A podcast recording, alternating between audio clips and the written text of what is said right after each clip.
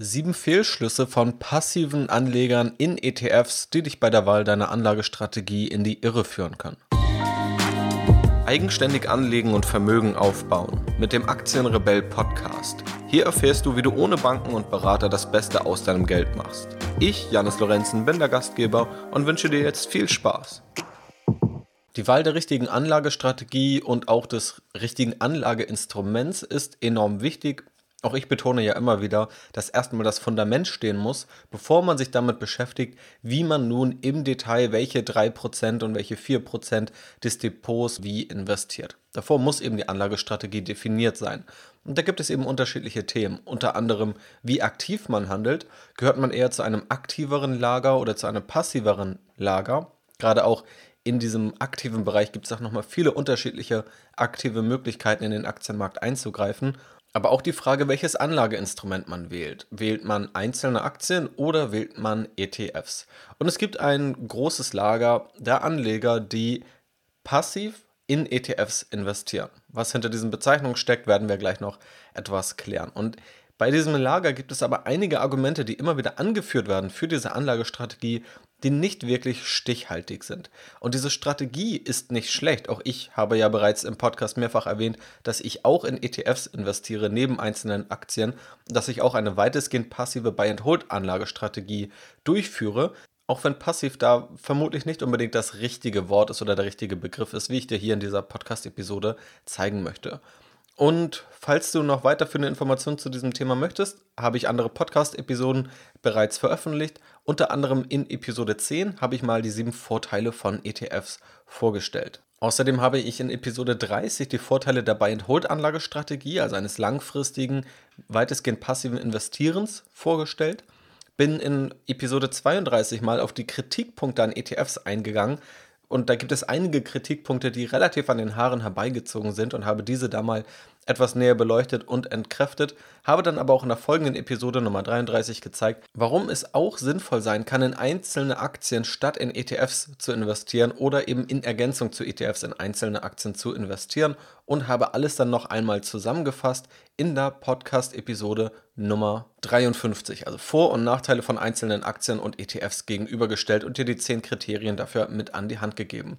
Und diese Podcast-Episode ist nun sozusagen der vorzeitige Schlusspunkt dieser Diskussion rund um das Anlageinstrument vor allem. Wenn du dazu Fragen hast, stell mir die natürlich gerne. Dann gehe ich da gerne nochmal drauf ein, aber ich glaube, dann haben wir das Thema schon mal relativ gut aus unterschiedlichen Gesichtspunkten beleuchtet, da ich jetzt nochmal zeigen möchte, was es immer wieder für Argumente gibt aus dem passiven Lager gegen Investieren in einzelne Aktien, die oftmals ja auf sehr wackeligen Beinen stehen, wie ich dir jetzt zeigen möchte. Wie gesagt, es gibt gute Argumente langfristig weitestgehend passiv in ETFs zu investieren. Auch ich mache das selbst. Es gibt aber auch eine Vielzahl an schlechten Argumenten, die ich dir hier einmal vorstellen möchte. Und das soll dir dann eben auch verdeutlichen, dass es nicht so eindeutig ist, wie bestimmte Lager es immer hinstellen. Also es gibt ein sehr aktives Lager, das alles was in die passive Richtung geht, verteufelt. Und es gibt ein sehr passives Lager, das sich immer auf wissenschaftliche Studien beruft und alles Aktive verteufelt. Und so schwarz-weiß, wie es oft dargestellt wird, ist es eben nicht. Und das möchte ich mit diesen Podcast-Episoden eben zeigen. Und heute schauen wir uns ganz gezielt mal die Glaubenssätze auch des passiven Lagers an, die immer wieder vorgebracht werden. Ganz zentral ist auch Gerd Kommer als Autor von dem Buch Souverän investieren mit ETFs und Indexfonds zentral dafür mitverantwortlich, im positiven Sinne, dass mittlerweile so viele Menschen auch ETFs und eine passive Anlagestrategie in Betracht ziehen und überhaupt dazu kommen, so anzulegen, was in der Regel deutlich besser ist als das, was diese Anleger sonst machen würden, da es eben viele Vorteile dieser Anlagestrategie gibt. Aber auch in seinem Buch, das ich sehr, sehr gut finde und auch sehr gern weiterempfehle, gibt es ein paar Punkte, die meiner Meinung nach zu kurz kommen oder die nicht ausreichend differenziert dargestellt werden. Und oftmals, weil das sozusagen als Bibel gilt für passive ETF-Anleger, wird als Totschlagargument mit diesem Buch argumentiert gegen alles, was in eine ansatzweise aktive Richtung geht. Also alles, was in auch nur ansatzweise in die Richtung geht, aktiv einzugreifen, ins Depot einzelne Aktien zu kaufen oder womöglich nicht 10, 20 Jahre oder noch länger an einem Investment festzuhalten. Schauen wir also mal auf ein paar Fehlschlüsse und Irrglauben aus der Richtung des sehr passiven Lagers. Und zwar ist der erste Fehlschluss und das erste Problem schon, sich selbst als passiver Anleger zu bezeichnen und sozusagen eine Schwarz-Weiß-Trennung zwischen passivem Anlegen und aktivem Anlegen vorzunehmen. In der sogenannten Lehre des passiven Investierens kann man vereinfacht gesagt sagen, man kauft sich einen ETF und lässt ihn möglichst lange im Depot liegen. Der ETF bildet die gesamte Welt ab nach der Marktkapitalisierung und das war's. Es findet kein Market Timing statt, also es wird nicht auf kurzfristige Marktbewegungen spekuliert und es werden auch keine einzelnen Aktien ausgesucht und auch das Depot wird nicht großartig angepasst, außer es ändern sich eigene Rahmenbedingungen, also beispielsweise die eigene Risikotoleranz ändert sich oder der eigene Anlagehorizont ändert sich oder wenn beispielsweise ein Rebalancing stattfindet. Also es wird einmal eine Aufteilung des Vermögens festgelegt, die sogenannte Asset Allocation, welcher prozentuale Anteil des Geldes in welche Anlageklasse fließt und beispielsweise jährlich wird das einmal wieder zurückgesetzt und angepasst. Das ist sozusagen ganz vereinfacht gesagt eine grundlegende Strategie des passiven Investierens in ETFs. Und das ist auch sehr gut, ist sehr legitim, ist wissenschaftlich durchaus fundiert und vermeidet auch viele Fehler, die Anleger, die aktiv eingreifen, immer wieder begehen. Senkt also auch beispielsweise die Kosten und die Anzahl der möglichen Fehlentscheidungen. Was hier dann aber so passiv klingt, hat einfach auch aktive Entscheidungen in sich. Denn erstmal ist ja auch das Rebalancing beispielsweise, das jährliche Wiederherstellen der Asset Allocation, ein aktiver Eingriff. Es werden Anlageklassen oder Investments, die gut liefen, verkauft, um die, die schlechter liefen, die jetzt also tendenziell untergewichtet sind, wieder gekauft. Hier haben wir also einen aktiven Eingriff. Und dann ist natürlich auch die Frage, wie sollte man denn eigentlich weltweit investieren? Also sollte der ETF beispielsweise marktkapitalisierungsgewichtet gehen, also dort mehr investieren, wo mehr Marktkapitalisierung, also mehr Wert an Unternehmen stattfindet, oder sollte man beispielsweise nach dem Bruttoinlandsprodukt gehen? Da sind beispielsweise die Schwellenländer deutlich stärker repräsentiert als in der Marktkapitalisierung. Oder sollte man eine Gleichgewichtung wählen und einfach alle Aktien gleichgewichten oder alle Regionen gleichgewichten? Das heißt, auch hier muss eine aktive Entscheidung stattfinden. Es wurde sich mal darauf geeinigt, dass die Marktkapitalisierung das Normalste ist, also um einfach entsprechend der Einschätzung des Marktes zu folgen und so dann eben zu investieren aber das heißt ja nicht, dass es ein festgeschriebenes Dogma ist und auch hier kann man eben variieren und so eben auch aktiv entscheiden. Und auch so könnte man argumentieren, dass es eine aktive Entscheidung ist, mehr Geld in die größten Unternehmen zu investieren und weniger Geld in die kleinsten Unternehmen, auch wenn einige Studien womöglich nahelegen, dass es nicht unbedingt zu der besten Rendite führt. Also auch hier findet eine aktive Entscheidung statt. Und nun gibt es auch etwas wie Smart Beta ETFs, also ETFs, die sich gewisse Faktoren raussuchen und anhand dessen Aktien in einem ETF investierbar machen. Ein solcher Smart Beta ETF könnte beispielsweise den Value-Faktor in den Fokus stellen und dann Aktien, die nach Value-Kriterien gut abschneiden, in diesen ETF aufnehmen. Also Aktien, die in der Regel günstiger bewertet sind als der Markt. Und da frage ich mich nun, wo ist denn jetzt der große Unterschied im aktiven oder im, im passiven Investieren, wenn ich nun über einen ETF in Value-Aktien investiere oder wenn ich selber nach Value-Kriterien in einzelne Aktien investiere. Natürlich gibt es da Unterschiede, weil der ETF schneller diversifiziert ist. Nichtsdestotrotz ist beides bezüglich der Aktienauswahl eine aktive Entscheidung, auf einen Faktor zu setzen und den in der Geldanlage bei der Aktienwahl umzusetzen. Das heißt, diese Trennung zwischen passiv und aktiv, die ist oftmals nicht so schwarz-weiß, sondern das sind viele Graustufen, die manchmal gar nicht zu unterscheiden sind. Und auch die passiven Anleger treffen in der Regel sehr viele aktive Entscheidungen. Also das mal dazu, dass sozusagen der erste Fehlschluss darin besteht, passiv und aktiv so stark zu trennen und als passiver Anleger zu glauben, man sei wirklich vollständig passiv, wenn dort auch viele aktive Entscheidungen drinstecken. Der zweite Fehlschluss sind einige Scheinargumente, die immer wieder angeführt werden von passiven Anlegern. Und das sind oftmals Beobachtungen, die richtig sind, die aber nicht ganz richtig interpretiert werden oder die vielleicht auch falsch interpretiert werden, um einen gewissen Schluss näher zu legen, als er eigentlich ist. Da gibt es beispielsweise die These, dass Warren Buffett eigentlich nur Glück hatte, dass Warren Buffett also gar kein besonderer Anleger ist. Unter anderem begründet man das damit, dass wenn man nun einen Value Index aufsetzt, dass Warren Buffetts Überrendite, und Warren Buffett gilt ja als einer der erfolgreichsten Investoren der Welt, hat über Jahrzehnte eine durchschnittliche Rendite von 20% erzielt, auch wenn das in den letzten Jahren nicht so gut lief bei ihm und seiner Investmentgesellschaft Berkshire Hathaway. Aber vergleicht man nun seine Rendite nicht mit dem durchschnittlichen US-amerikanischen Aktienindex, dem SP 500, sondern mit einem Value Index, der also in etwa die Kriterien nutzt, die Warren Buffett auch immer wieder betont, dann schrumpft seine Überrendite gegenüber diesem Index. Sie ist immer noch vorhanden, aber sie ist dann eben deutlich geringer. Und so argumentiert man dann beispielsweise, dass Warren Buffett eigentlich gar nicht so gut war in seiner Aktienauswahl. Die entscheidende Sache, die man dabei aber vergisst, ist, dass Warren Buffett das alles umgesetzt hat, bevor wir wussten, dass Value-Aktien über so eine lange Zeit besser abschneiden. Warren Buffett hat also investiert, hat Aktien bewertet und hat dabei sehr viel Erfolg gehabt über einen sehr langen Anlagehorizont. Und im Nachhinein zu sagen, gut, wir nehmen jetzt einen Index und schauen, was in etwa der Strategie von Warren Buffett entspricht oder was die letzten 40 Jahre gut funktioniert hat und sehen, dass da eine Anleger vielleicht gar nicht so viel besser war als der Index, das ist relativ einfach, das können wir aber immer machen. Die Kunst ist ja gerade, das vorher zu erkennen. Und darin war Warren Buffett eben sehr gut. Daran anknüpfend gibt es dann noch ein Argument, das mit der Zufallsverteilung argumentiert. Dass man also sagt, wenn du einfach nur eine Münze wirfst, bei Fondsmanagern oder generell bei Anlegern, dann ist die Wahrscheinlichkeit 50-50, ob ein Anleger überdurchschnittlich gut oder unterdurchschnittlich gut abschneidet. Und wenn nun 2 Millionen Anleger ins Rennen gehen und immer wieder Münzen geworfen werden, wir also davon ausgehen, dass wir einfach nur eine Zufallsverteilung haben, dann werden später zwangsweise, allein wahrscheinlichkeitsbedingt, einige Anleger sehr, sehr gute Renditen erreicht haben. Denn auch bei einem Münzwurf, den du zwei Millionen Mal machst, kann es ja sein, dass du irgendwann mal zehnmal hintereinander Kopf hast oder zehnmal hintereinander Zahl. Das heißt natürlich nicht, dass die Münze irgendwie gezinkt ist, sondern es ist einfach ja, Wahrscheinlichkeitsrechnung. Und so wird dann oft argumentiert und gezeigt, die Ergebnisse, dass irgendwelche Investoren, wie beispielsweise Warren Buffett, sehr, sehr gut abgeschnitten haben, ergeben sich aus einer reinen Zufallsverteilung. So, und hier ist die Beobachtung, ja erstmal korrekt oder die These dahinter, dass man sagen kann, es könnte ja sein, dass die Anlegerschaft zufallsverteilt ist. Das Problem ist aber, dass es ja kein Beweis dafür ist. Nehmen wir mal eine Schulklasse.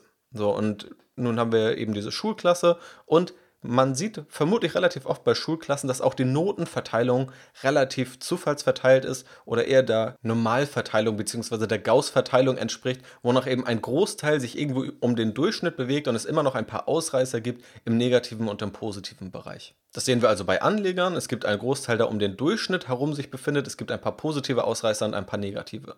In der Schulklasse, wenn es nun um die Noten auf dem Zeugnis geht oder die Noten bei einer Klausur, wird wahrscheinlich genau das gleiche zeigen. Das heißt, wir werden sehen, ein Großteil der Schüler bekommt Noten von vielleicht 2 bis 3 und es gibt ein paar Ausreißer, ein paar Einsen und es gibt auch ein paar Ausreißer im negativen Sinne, ein paar Fünfen und vielleicht auch Sechsen. Das heißt, wir haben hier auch eine Normalverteilung. Nun könnte ja der Schüler nach Hause kommen und dann gibt es Ärger von den Eltern, weil die Noten nicht stimmen und der sagt, naja, aber warum soll ich denn lernen? Das ist ja alles eine Zufallsverteilung, wie man hier ganz klar sieht. Ja, das heißt, es wäre ja wie bei einem Münzwurf einfach die Normalverteilung.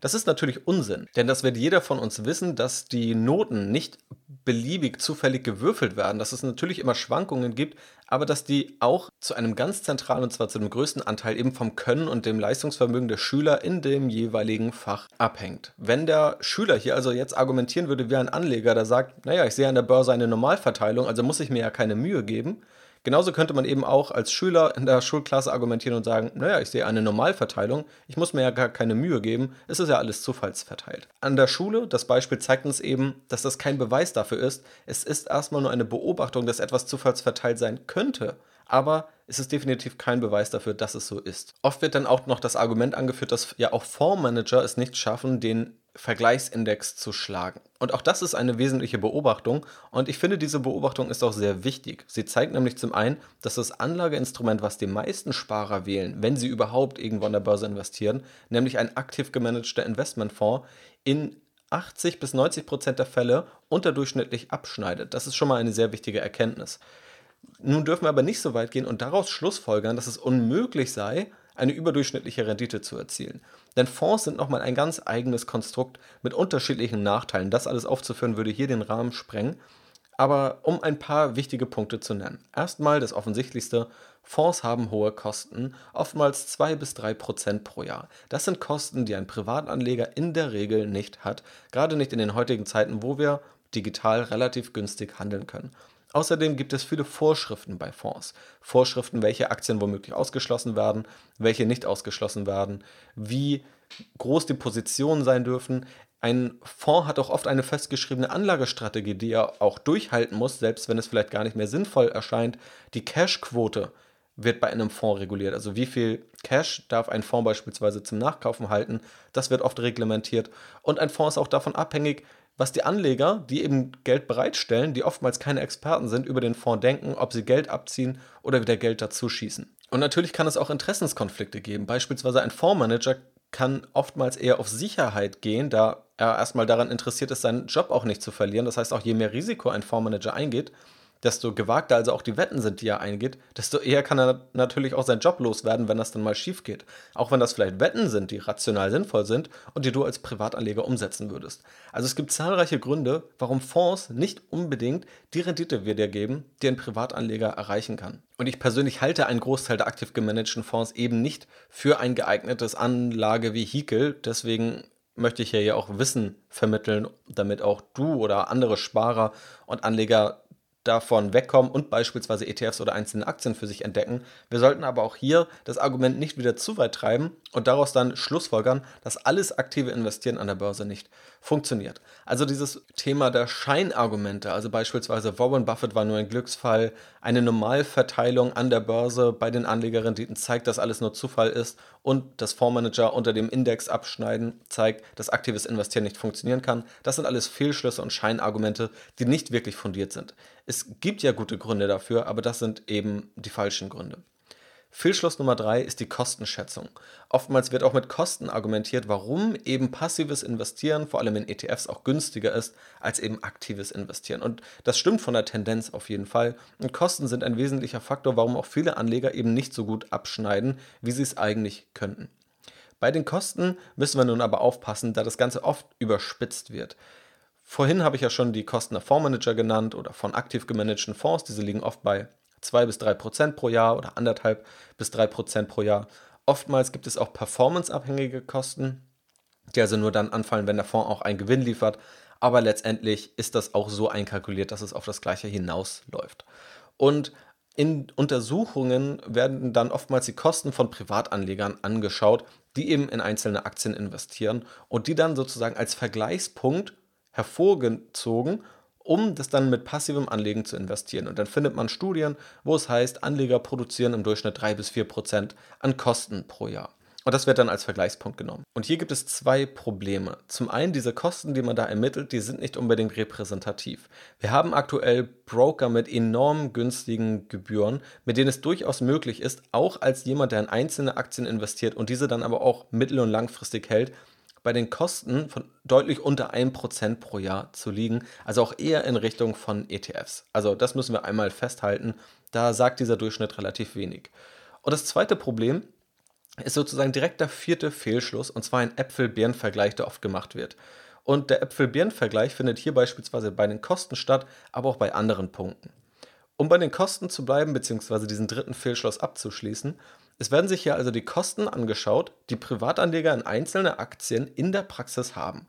Und sie werden dann aber mit den Kosten verglichen, die ein passiver ETF-Anleger in der Theorie hat. Das heißt, wir vergleichen hier Praxis und Theorie. Und der faire Vergleich wäre, entweder bauen wir zwei Strategien im Labor auf, in der Theorie, und vergleichen dann die Kosten. Und dann kann ich auch eine Strategie mit einzelnen Aktien konstruieren, die enorm günstig ist bezüglich der Kosten. Ich kann aber auch in die Praxis schauen, ich kann mir auch ETF-Anleger anschauen und sehe, dass ein Großteil der ETF-Anleger oder der Anleger, die auch passiv investieren wollen, auch durchaus mehr Kosten produzieren, als sie es womöglich wollen, wenn sie ihre Geldanlage auf dem weißen Blatt Papier planen und ihre Kostenquote ausrechnen. Sie haben laufende Kosten für die ETFs, sie kaufen ETFs, vielleicht verkaufen sie auch mal ETFs, weil ihre Strategie am Anfang nicht ganz passt, oder sie lassen sich doch mal dazu hinreißen, etwas zu machen, was etwas gegen ihre Strategie spricht. Aber in jedem Fall, wenn wir hier einen fairen Vergleich machen wollen, müssen wir entweder die Kosten in der Praxis vergleichen oder die Kosten in der Theorie. Oftmals wird dann aber die Kostenquote aus der Praxis von Einzelaktienanlegern genommen und sie mit der theoretischen Kostenquote von ETF-Anlegern verglichen, was eben ja einfach methodisch ziemlich schwierig und fragwürdig ist. Deswegen also dieser Punkt Kostenschätzung, der wird oft überzogen negativ dargestellt bei Einzelaktienanlegern, ich kenne es selbst aus meinem Depot, ich schaue da regelmäßig drauf, zumindest in meinem Teil des Depots, wo ich eben in einzelne Aktien investiere. Und da ist meine Kostenquote nicht höher als das, was ich auch an ETFs an Kosten bezahle. Und dieser Äpfel-Birnen-Vergleich, der geht eben noch weiter und das ist eben der vierte Fehlschluss, dass er auch bei Renditen oft gemacht wird. Denn wir können jetzt auch eine Rendite konstruieren eines theoretischen passiven ETF-Portfolios und diese Renditen werden dann oftmals verglichen mit der Rendite, die aktive Anleger in einzelne Aktien erreichen. Schneiden ETF-Portfolios deutlich besser ab. Auch hier wieder Äpfel-Birnen-Vergleich. Wir vergleichen theoretische Renditen mit praktischen Renditen. Wir können ja auch praktische Renditen von Einzelaktienanlegern mit praktischen Renditen von ETF-Anlegern vergleichen. Das Problem ist, da gibt es tatsächlich gar nicht so viele Untersuchungen und gar nicht so viele Studien dazu. Eine habe ich gefunden, die tatsächlich im deutschen Aktienmarkt stattgefunden hat. Diese Studie heißt Abusing ETFs und darin wird festgestellt, dass Anleger ihre Rendite durch ETFs in der Praxis nicht verbessert haben. Daran heißt es, und da zitiere ich jetzt aus dem Abstract dieser Studie, Using data from a large German brokerage, we find that individuals investing in passive exchange traded funds, ETFs, do not improve their portfolio performance even before transaction costs. Further analysis suggests that this is because of poor ETF timing as well as poor ETF selection relative to the choice of low cost, well diversified ETFs. Also diese Studie kommt zu dem Schluss, dass die Rendite durch ETFs in der Praxis nicht verbessert wurde, nicht mal wenn wir die Transaktionskosten außen vor lassen und das Ganze deshalb stattfindet, weil das Timing schlecht ist und weil schlechte ETFs ausgesucht werden. Das heißt, in der Theorie können wir sagen, dass das alles perfekt ist, dass das Timing perfekt ist und dass die ETF-Auswahl perfekt ist. Die Praxis zeigt aber, dass es schlechter abschneidet. Und vergleichen wir das nun mit der Einzelaktienauswahl, auch da können wir nun eine theoretische Strategie uns zurechtlegen, die auch erstmal perfekt aussieht. Ob das Ganze in der Praxis funktioniert, ist aber nochmal die andere Diskussion. In jedem Fall wird aber oft der Vergleich aufgemacht einer theoretischen Rendite von passiven ETF-Anlegern mit der praktischen Rendite von aktiven Anlegern. Auch hier also wieder Äpfel-Birnen-Vergleich. Entweder vergleichen wir beide Renditen in der Praxis und da gibt es auch Hinweise, dass auch ETF-Anleger scheitern, oder beides in der Theorie. Aber wir dürfen es nicht mischen, wenn wir das methodisch korrekt machen wollen. Und wenn diese Studie nun zeigt, dass ETF-Anleger schlechte Ergebnisse erzielt haben, in dieser Studie wohlgemerkt, die ja auch nur ein Ausschnitt ist, dann ist es auf keinen Fall ein Argument, was man gegen ETFs anführen sollte. ETFs sind sehr, sehr gute und sehr nützliche Anlageinstrumente. Ich kann es nur wiederholen, ich habe die ja selbst auch zu einem wesentlichen Teil in meinem Depot. Und nur weil der durchschnittliche Anleger mit schlechtem Timing oder schlechter ETF-Auswahl die Rendite, die man dadurch erreichen kann, zunichte macht, heißt es ja nicht, dass es für mich nicht möglich sei, es besser zu machen. Und genau das gleiche gilt ja bei Einzelaktien genauso. Das heißt, diese Durchschnittsrenditen, die man dann auch noch unterschiedlich vergleicht, also Praxis mit Theorie und umgekehrt, sollten nicht das sein, was deine eigene Anlagestrategie bestimmt oder sind keine Wahrheit dafür, wie gut deine Geldanlage in der Praxis sein wird. Fehlschuss Nummer 5, das Cherrypicking bei wissenschaftlichen Studien und zu glauben, dass nur das passive Investieren in ETFs wissenschaftlich fundiert sei und wissenschaftlich unterstützt wird. Und auch Gerd Kommer in dem Buch, das ich eingangs erwähnt habe, geht so ein bisschen auf diese Argumentation ein. Er argumentiert oft mit wissenschaftlichen Studien, auch ich mache das ja oft, weil ich es wichtig finde, möglichst objektive Daten und Fakten heranzuziehen und nicht einfach irgendwelche Behauptungen in die Welt zu setzen. Und er zieht wissenschaftliche Studien aber vor allem auch dann heran, wenn es die eigene Position unterstützt, nach der eben in Indexfonds investiert werden soll. Es gibt aber auch Studien, die ein paar Thesen von Gerd Kommer beispielsweise widersprechen, aus diesem passiven Lager oder den Thesen des passiven Lagers widersprechen, die aber beispielsweise in dem Buch keine Erwähnung finden. Auch Ansichten eines Nobelpreisträgers gehören dazu. Und wenn man dann auf der einen Seite aktive Anlagestrategien damit kritisiert, dass es keine wissenschaftlichen Beweise dafür gebe, dann darf man auch nicht wissenschaftliche Belege oder Widersprüche in der eigenen Anlagestrategie verheimlichen. Und zwei zentrale Thesen, die auch immer wieder Gerd Kommer erwähnt und immer wieder in dem passiven Lager gebracht werden, sind zum einen, dass die Aktienmärkte effizient sind, also alle Informationen sind eingepreist und dass es keine nachweislichen Fähigkeiten bei der Aktienauswahl gibt, dass alles zufallsbedingt ist und eigentlich kein Investor langfristig Überrenditen erreicht, außer ein minimaler Prozentteil, der dann eben Glück hatte. Schauen wir aber mal auf die wissenschaftliche Literatur, die leider beispielsweise in dem Buch von Gerd Kommer, was so ein Kritikpunkt von mir an diesem Buch ist, keine Erwähnung finden. Dann zitiert er beispielsweise oft den Wirtschaftsnobelpreisträger Eugene Farmer. Er ist ein Mitbegründer der Effizienzmarkthypothese, die sehr umstritten ist, muss man dazu sagen. Also sie besagt im Grunde, dass alle Informationen, die öffentlich zugänglich sind, in den Aktienkursen enthalten sind und es eben langfristig keine Informationsvorteile gibt oder sozusagen es nicht möglich ist, langfristig ein überdurchschnittlich gutes Portfolio oder ein überdurchschnittlich gutes Ergebnis zu erzielen durch einzelne Aktienauswahl, da ja alle Informationen in den Aktienkursen enthalten sind. Und es gibt nun einen anderen Wirtschaftsnobelpreisträger, Robert Schiller, der auch zentral die Verhaltensökonomie mitgeprägt hat, der die Überzeugung vertritt, dass die Märkte nicht effizient sind und zu irrationalem Verhalten neigen. Beispielsweise dieser Robert Schiller taucht aber nicht einmal in dem Buch von Gerd Kommer souverän investieren mit Indexfonds und ETFs auf, der eben zentral dafür spricht, dass Märkte nicht effizient sind. Und dann zu sagen, die eigene Vorgehensweise sei wissenschaftlich fundiert, dann stimmt das natürlich. Ja. Es gibt durchaus die Unterstützung für die Effizienzmarkthypothese. Es gibt aber auch definitiv diesen Widerspruch oder diesen Diskurs in der Finanzwissenschaft von unterschiedlichen Meinungen, die auch beide sehr renommiert und beide sehr vertreten sind. Und es gibt auch viele andere wissenschaftliche Studien, die das sehr stark hinterfragen, ob Märkte wirklich so effizient sind. Da gibt es beispielsweise die Studie Persuasive Evidence of Market Inefficiency von 1985 oder The Efficient Market Inefficiency of Capitalization Weighted Stock Portfolios von 91. Und ich weiß, diese Titel, das sind nun mal wissenschaftliche Titel aus der Finanzwissenschaft. Das sind jetzt eher sperrige Titel. Ich habe auch nochmal einen Link für dich in den Podcast-Show Notes, da kannst du das alles nochmal mit Quellen nachlesen. Also ich habe so ein paar Kritikpunkte, auch an den, am Buch von Gerd Kommer, auch wenn es ein sehr, sehr gutes und vermutlich mit eines der besten Bücher ist in der Finanzliteratur, aufgeführt, um ein meiner Meinung nach etwas breiteres und ja, etwas objektiveres Bild zu geben. Da habe ich jedenfalls viele Studien aufgeführt, die einfach zeigen, dass Märkte nicht unbedingt effizient sind oder das Ganze eben mal auf den Prüfstand stellen. Und auch diese These, dass es nicht wissenschaftlich fundiert sei, dass es Fähigkeiten bei der Aktienauswahl gibt, ist etwas schwierig, da es auch dazu wissenschaftliche Studien gibt. Also es gibt Studien in unterschiedliche Richtungen, aber das ist eben ein Teil der Wahrheit. Es gibt eben die bereits erwähnte Studie Abusing ETFs, die ich vorhin zitiert habe, die eben zeigt, dass Anleger durch ETFs in der Praxis ihre Rendite nicht verbessern konnten. Es gibt auch eine Studie mit dem Titel Best Ideas aus dem Jahr 2010 wo untersucht wurde, ob die Aktien, von denen Fondsmanager am stärksten überzeugt sind, eine bessere Performance liefern. Wenn wir jetzt nach der These des passiven Lagers gehen, würden wir ja davon ausgehen, dass unabhängig davon, wie überzeugt ein Fondsmanager von einer Aktie ist, alle Aktien im Durchschnitt eigentlich die gleiche Rendite liefern müssten, dass es da keinen Trend gibt. Die Studie hat aber eigentlich genau das Gegenteil gezeigt. Das heißt, wenn man jetzt ordnet, von welcher Aktie die Fondsmanager am stärksten überzeugt sind, von welcher am zweitstärksten und so weiter, von welcher am zehntstärksten, dass man sieht, je stärker die Überzeugung, desto besser hat die Aktie im Durchschnitt abgeschnitten. Das heißt, dass es an der Stelle ein klarer Widerspruch zu dieser These ist, dass alle Informationen effizient in den Kursen enthalten sind. Es gibt auch die Studie Can Individual Investors Beat the Market von 2005. Und da untersuchen die Autoren, ob Anleger in der Praxis außerordentliche Fähigkeiten beim Erzielen überdurchschnittlicher Renditen gezeigt haben. Und sie halten darin fest, Our results suggest that skillful individual investors exploit market inefficiencies to earn abnormal profits, above and beyond any profits available from well-known strategies based upon size, value or momentum.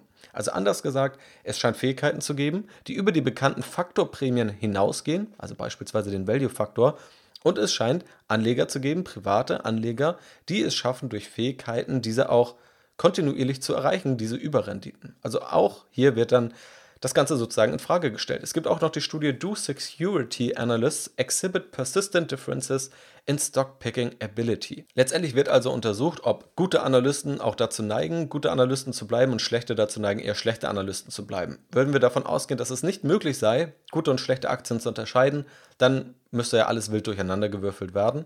Die Studie zeigt aber, Analysten, die am besten abgeschnitten haben in der Vergangenheit, neigen auch dazu, in der Zukunft am erfolgreichsten zu sein. Und da gibt es noch zahlreiche weitere Studien. Das ist nur ein Ausschnitt, der dir einfach nur zeigen soll, es ist nicht so eindeutig, wie es immer dargestellt wird. Und wenn man sagt, das passive Investieren in ETFs ist wissenschaftlich fundiert oder die einzig wissenschaftlich fundierte Anlagestrategie, dann ist das eine These, die auf ziemlich wackeligen Beinen steht, da es auch einige Argumente für die andere Seite gibt. Und Fehlschluss Nummer 6. Oftmals findet eine isolierte Anlageinstrumentbetrachtung statt. Ja, also oftmals wird passives Investieren mit ETFs konnotiert und aktives Investieren mit einzelnen Aktien.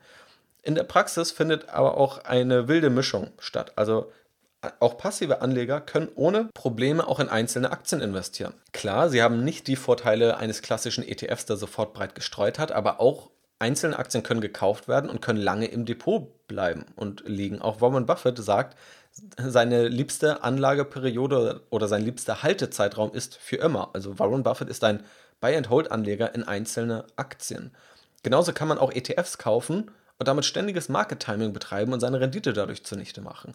Das heißt, oftmals wird das sozusagen als Kombination gesehen. Entweder man ist passiver ETF-Anleger oder man ist aktiver Anleger in einzelne Aktien. Aber wir müssen das Ganze hier mindestens gedanklich, aber auch bei der Strukturierung der Geldanlage trennen. Es gibt einmal die Wahl des Anlageinstruments, einzelne Aktien oder Aktien-ETFs Und es gibt die Wahl des Anlagezeitraums. Langfristig, Buy and Hold und weitestgehend passiv oder eben aktiv, Trading, kürzere Zeiträume. Und da gibt es natürlich auch unterschiedliche Abstufungen. Das gibt jetzt nicht nur diese vier Punkte, sondern in der Regel gibt es eben auch Graustufen dazwischen. Ja, das heißt, man kann auch in beide Anlageinstrumente zu unterschiedlichen Anteiligkeiten investieren oder auch den Anlagezeitraum unterschiedlich wählen. Also man muss jetzt nicht entweder im Minutentakt oder im Stundentakt handeln oder zehn Jahre halten, sondern in der Praxis gibt es auch viel dazwischen. Und auch das Investieren auf Monats- oder vielleicht auch Jahresbasis von ein bis drei Jahren an Halteperioden ist ja durchaus legitim, wo wir dann schon in einem mittelfristigen Anlagehorizont sind. Also hier wird eben oft so eine Schwarz-Weiß-Betrachtung genutzt und klar, manchmal musste man das zur Vereinfachung eben auch nutzen, das kann ich völlig verstehen. Aber wenn du deine Geldanlage eben planst, dann solltest du das einmal ein bisschen getrennt voneinander betrachten und wissen, der Anlagezeitraum bzw. deine Handelsfrequenz ist noch etwas anderes als das Anlageinstrument, in das du investierst. Und beides ist enorm entscheidend für den Erfolg deiner Geldanlage und ob du dich einfach mit deiner Geldanlage wohlfühlst. Und damit kommen wir dann auch zum Fehlschluss Nummer 7 und zwar dem Ausblenden weicher Anlagefaktoren. Wenn wir uns anschauen, und das ist sozusagen auch die Herleitung in dem Buch von Gerd Kommer, aber auch in anderen ETF-Büchern oder einfach in anderen Ratgebern, auch wo du über ETFs liest, aber ja auch von vielen ETF-Anlegern. Auch ich bin ja tagtäglich im Austausch mit vielen Anlegern, sowohl über den Podcast als auch über die Academy und per Mail und so weiter. Und da bekomme ich das ja auch oftmals mit. Dort wird eben dann in der Regel mit finanzwissenschaftlichen und finanzmathematischen Erkenntnissen argumentiert. Warum das an einigen Stellen eben noch seine Nachteile hat und nicht so eindeutig ist, wie es so oftmals dargestellt wird, das habe ich ja schon beleuchtet. Also, dass oftmals Äpfel-Birnen-Vergleiche stattfinden von theoretischen und praktischen Renditen, dass beispielsweise Kosten angenommen werden, die so in der Praxis nicht erreicht werden müssen, dass auch von Durchschnittsrenditen ausgegangen wird, die man relativ einfach oftmals verbessern kann. Und dass eben auch oft Cherry-Picking betrieben wird bei wissenschaftlichen Studien. Das heißt, diese Argumentation ist nicht immer wasserdicht. Diese Argumentation beruht aber, und das finde ich auch sehr gut, oftmals auf finanzmathematischen Überlegungen und es wird ein finanzmathematisch optimiertes Portfolio vorgeschlagen oder eine finanzmathematisch optimierte Anlagestrategie, die im Labor sozusagen getestet wurde. Das heißt, man schaut, okay, was wäre denn dabei rausgekommen, wenn man einfach nur möglichst wenig gehandelt hätte, möglichst breit investiert, ein paar Anlageklassen zusammenmixt und das Ganze dann eben diszipliniert durchzieht. Das ist ein sehr guter Ansatz, weil er auch viel fundierter ist, viel rationaler und auch in der Regel entspannter als das, was man so von der Börsenwelt vermittelt bekommt und auch von vielen Börsenmedien, die nur darauf beruhen, tagtäglich wild hin und her zu handeln. Und das machen ja auch viele Anleger tatsächlich in der Praxis, was eben ihre Rendite im Durchschnitt stark nach unten zieht. Nun ignoriert das Ganze aber ein wichtiges Thema. Also das ist ein enorm wichtiger Punkt, dass man eine Anlagestrategie umsetzt, die fundiert ist und die einfach funktioniert und das tut, was sie soll, nämlich ja auch einfach erfolgreich sein und das sowohl was Rendite angeht, aber auch was Sicherheit angeht. Darauf ist eben vor allem das passive Lager und auch das ETF-Lager sehr darauf aus, das sozusagen in diese Richtung zu optimieren und teilweise auch in die Nachkommastellen noch an Kostenquoten zu schrauben. Es vernachlässigt aber, dass viele Anleger noch viele weitere Argumente haben oder viele weitere Faktoren haben, die für sie bei der Geldanlage wichtig sind. Und einer dieser Punkte ist beispielsweise die Motivation. Viele Anleger sind nun mal deutlich motivierter, wenn sie die Aussicht darauf haben, sich direkt an Unternehmen zu beteiligen, beispielsweise direkt Aktien von Apple zu kaufen, von Microsoft, von Spotify, von Coca-Cola, auch von Unternehmen, die sie vielleicht aus ihrem Alltag kennen, deren Produkte sie selbst nutzen. Das kann oft motivierender sein, sich nun sozusagen Geld anzusparen, um sich dann direkt zu beteiligen, als Geld zu sparen, um dann den thesaurierenden Luxor-ETF mit einer TER von 0,32% pro Jahr zu kaufen. Ich überspitze jetzt natürlich etwas, aber viele Anleger, und das weiß ich aus persönlicher Erfahrung und eben auch aus dem Austausch mit vielen Anlegern, spüren deutlich mehr Motivation, wenn sie eben direkte Aktienbeteiligung haben. Und wenn das Ziel der Geldanlage Vermögensaufbau ist, dann gehört dazu auch die Motivation, Geld zu verdienen und auch Geld für das Investieren zu sparen. Und diese Motivation kann natürlich völlig unabhängig vom Anlageinstrument aufgebracht werden. Wenn du völlig rational bist und finanzmathematisch durchoptimiert dann auch deine Sparrate maximierst, dann ist das schön und gut und dann funktioniert das auch. Aber für viele Anleger ist eben die Motivation durch einzelne Aktien deutlich größer und die Identifikation deutlich größer und auch die Motivation größer, ein eigenes Depot aufzubauen. Punkt 2, den man da auch vernachlässigt, ist das Thema Vertrauen und auch subjektives Risiko. Risiko wird in der Finanzwissenschaft dadurch gemessen, in der Regel, was die Volatilität ist, also die durchschnittliche Schwankung. Das ist nur bedingt das, was auch der Anleger als Risiko wahrnimmt. Denn ein ETF ist erstmal ein gewisses anonymes Anlageinstrument. Ein ETF investiert wiederum, zumindest die physisch replizierenden ETFs investieren wiederum in die Aktien, die daran enthalten sind. Das heißt, es ist jetzt formal gesehen kein großer Unterschied, ob du nun direkt in die Aktien investierst oder das Geld in einen ETF investierst, um es dann direkt in Aktien zu investieren. Mir ist natürlich bewusst, dass es da noch ein paar Konstrukte gibt, die da sozusagen beinhaltet sind. Aber das eben vereinfacht dargestellt. Aber trotzdem sind für viele Anleger ETFs weiterhin anonym. Ja, da gibt es ja keinen Geschäftsbericht eines ETFs oder kein Geschäftsmodell, was man verstehen könnte oder irgendwas, was man in der Praxis sehen könnte vom ETF. Bei Unternehmensanteilen ist es natürlich anders. Gerade dann, wenn man sich selbst mit den Produkten eines Unternehmens beschäftigt, wenn man vielleicht selbst Apple-Produkte hat oder wenn man selbst Coca-Cola trinkt, dann weiß man ja, dieses Unternehmen gibt es in der Realität, da gibt es Sachwerte. Man kann auch das Geschäftsmodell dahinter verstehen, hat vielleicht auch beim Investieren oder hat hoffentlich beim Investieren in eine solche Aktie auch vorher geprüft, was in diesem Unternehmen drinsteckt, was das Unternehmen sich überlegt, was das Management sich überlegt, was vielleicht auch die Historie des Unternehmens ist. Und wenn es dann mal zu einem Crash kommt, dann ist die Frage, welcher Anleger schneidet besser ab? Der Anleger, der sich wirklich mit einem Investment intensiv beschäftigt hat oder der Anleger, der im schlimmsten Fall in seinem ETF nur ein anonymes Konstrukt sieht und dann Panik bekommt oder sich unwohl fühlt. Auch das wiederum ist kein Punkt, der auf jeden Anleger zutrifft, aber es gibt viele Anleger, auf die es definitiv zutrifft. Und eines der wichtigsten Elemente, gerade bei dieser langfristigen Buy-and-Hold-Strategie, ist eben auch dabei zu bleiben, diszipliniert zu sein und auch nicht bei den Crashs auszusteigen. Deswegen ist dieser Punkt eben auch so enorm wichtig. Dritter Punkt, auch Rendite muss nicht unbedingt alles sein. Es gibt auch andere Kriterien, die für dich wichtig sein können, beispielsweise Nachhaltigkeit, soziale Verantwortlichkeit des Unternehmens oder andere moralische Fragen. Genauso, Punkt Nummer vier, kann auch eine gezielte Konzentration und Unterdiversifikation interessant sein. Wenn du in einen ETF investierst, dann investierst du zwangsweise breit gestreut. Es kann ja aber auch mal sein, dass du gewisse Strategien viel fokussierter umsetzen möchtest. Natürlich auch unter der Inkaufnahme von mehr Risiko. Und Punkt Nummer 5, Du baust durch das Investieren in Aktien mehr Humankapital auf. Auch das kann ja ein Grund sein. Wenn es dir also Spaß macht, dich mit der Wirtschaft auseinanderzusetzen, mit Geschäftsmodellen und mit Unternehmen, und du womöglich sogar auch in deinem Beruf besser dastehst, wenn du das Ganze machst. Wenn du vielleicht in irgendeiner Position bist, wo du auch eine gewisse strategische Verantwortung hast und dann auch schauen musst, okay, wie stellen wir jetzt unser eigenes Geschäftsmodell besser auf? Oder wie funktioniert der Markt, in dem wir gerade unterwegs sind? Oder wie entwickelt sich die Wirtschaft eigentlich? Dann wirst du natürlich auch in deinem Humankapital, also sozusagen in dem Kapital, was du über dein Leben verdienst, in der Regel dann durch deine Arbeit, entweder als Selbstständiger oder eben als Angestellter, eine Steigerung erleben. Dein Humankapital profitiert davon, wenn du dich mit diesen wirtschaftlichen Themen auseinandersetzt. Und auch das kann dann eben ein Grund sein. Diese Punkte habe ich auch in den bereits erwähnten Podcast-Episoden ausführlicher diskutiert. Wichtig ist an dieser Stelle zu verstehen, dass nicht jeder Anleger einzig und allein dieses finanzmathematische Portfolio will, was aus Rendite besteht im Verhältnis zu dem Risiko, was als durchschnittliche Schwankung bezeichnet wird. Da fehlen eben diese Punkte wie die Motivation, das Vertrauen ins Investment, andere Punkte neben der Rendite, die man berücksichtigen möchte.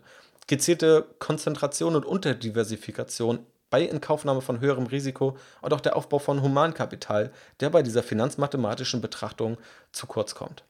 Und das ist damit Fehlschluss Nummer 7, also das Ausblenden der weichen Faktoren. Das war nun also, glaube ich, ein relativ breiter Ritt durch sozusagen die Thesen, die viele Anleger zu hören bekommen, wenn sie aktiv anlegen oder die eben oftmals vertreten werden aus diesem passiven Lager. Und damit möchte ich an keiner Stelle passives Anlegen verteufeln, ganz und gar nicht. Ich selber bin ja ein großer Fan des Buy-and-Hold-Anlegens. Mir gefällt nur der Begriff passiv nicht so, wie er eben oft verwendet wird, weil ein Großteil des Anlegens eben aktiv ist, da er Entscheidungen beinhaltet. Das war eben Fehlschluss Nummer 1, den wir hier aufgedeckt haben dann bin ich eben kein Fan von vielen Scheinargumenten. Also wenn wir uns jetzt für ETFs entscheiden und eine Buy-and-Hold-Strategie mit ETFs, dann ist das hervorragend, sehr gut, mache ich genauso. Dann sollten die Gründe dafür aber nicht die Scheinargumente sein, die dabei oft ins Feld geführt werden.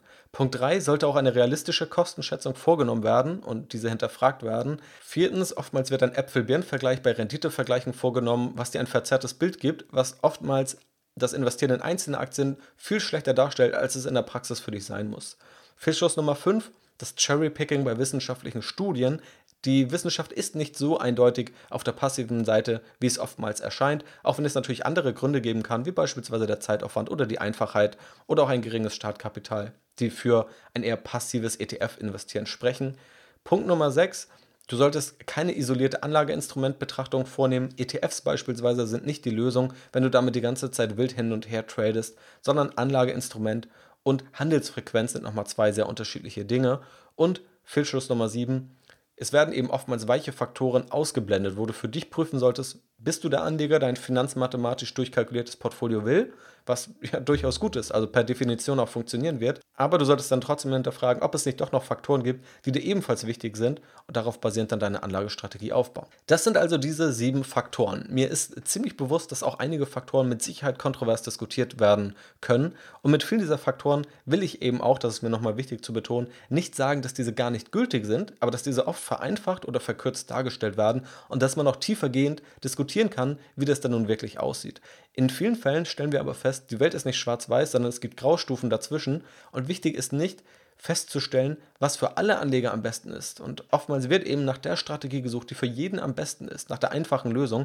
In der Regel gilt aber, finde das heraus, was für dich am besten geeignet ist, basierend auf einem fundierten Anlageansatz. Und wenn das nun mal eine langfristige Buy-and-Hold-Strategie in ETFs ist, dann ist das super. Wenn das eine langfristige Anlagestrategie in einzelnen Aktien ist, dann ist es auch super. Wenn du einfach die Grundlagen beherzigst von der Diversifikation, dass du keine unnötig großen Risiken eingehst, dass du dich vorher damit beschäftigst, wie du auch deine Anlageinstrumente auswählst, dass du für dich herausfindest, wie lang dein Anlagehorizont ist, wie viel Risiko du eingehen möchtest, wie viel Zeit du investieren möchtest, ob du es dir auch zutraust, das, was du eben machen möchtest bei der Geldanlage beispielsweise eine Aktienbewertung, das ist nicht für jeden was und das musst du einfach nur vorher wissen. Und dann kannst du mit unterschiedlichen Wegen erfolgreich sein.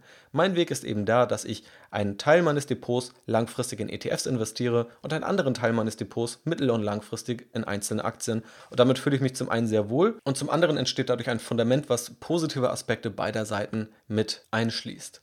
Weiterführende Links packe ich dir auf jeden Fall in die Podcast-Shownotes. Schau dort gerne vorbei. Dort findest du auch die Kommentarsektion. Da kannst du natürlich auch wild kommentieren, auch wenn du hier andere Meinungen hast oder wenn du vielleicht ein paar Gedankengänge noch ergänzen willst. Dafür bin ich natürlich immer offen, um hier einfach den Meinungsaustausch ja, rege stattfinden zu lassen. Und du kannst mir natürlich auch gerne eine Mail oder mir bei Instagram schreiben. Auch die Links findest du in den Podcast-Shownotes. Ich bedanke mich in jedem Fall, dass du hier bei dieser etwas längeren Podcast-Episode dabei geblieben bist bis zum Ende. Vielen Dank dafür auf jeden Fall. Ich hoffe, es hat dir gefallen. Ich hoffe, es hat dir ein paar Denkanstöße gegeben und hilft dir einfach dabei, ein bisschen reflektierter auf die Punkte zu schauen, die eben oftmals aus diesem sehr passiven Lager gebracht werden. Hör dir auch gerne die anderen Podcast-Episoden an, die ich eingangs erwähnt habe, wenn du sozusagen die andere Seite nochmal sehen willst. Ja, auch viele Kritikpunkte, die das aktive Lager ans passive Lager schickt, sind nämlich oftmals auf wackeligen Beinen aufgestellt. Man sollte hier nie ideologisch und nie dogmatisch rangehen, sondern einfach objektiv auf die Fakten schauen und dann eben herausfinden, was für wen am besten geeignet ist oder was vor allem für dich selbst am besten geeignet ist. Also, das war's mit dieser Podcast-Episode. Vielen Dank fürs Zuhören. Ich freue mich, dich beim nächsten Mal wieder hier begrüßen zu dürfen und wünsche noch einen wunderschönen Tag. Mach's gut und bis zum nächsten Mal.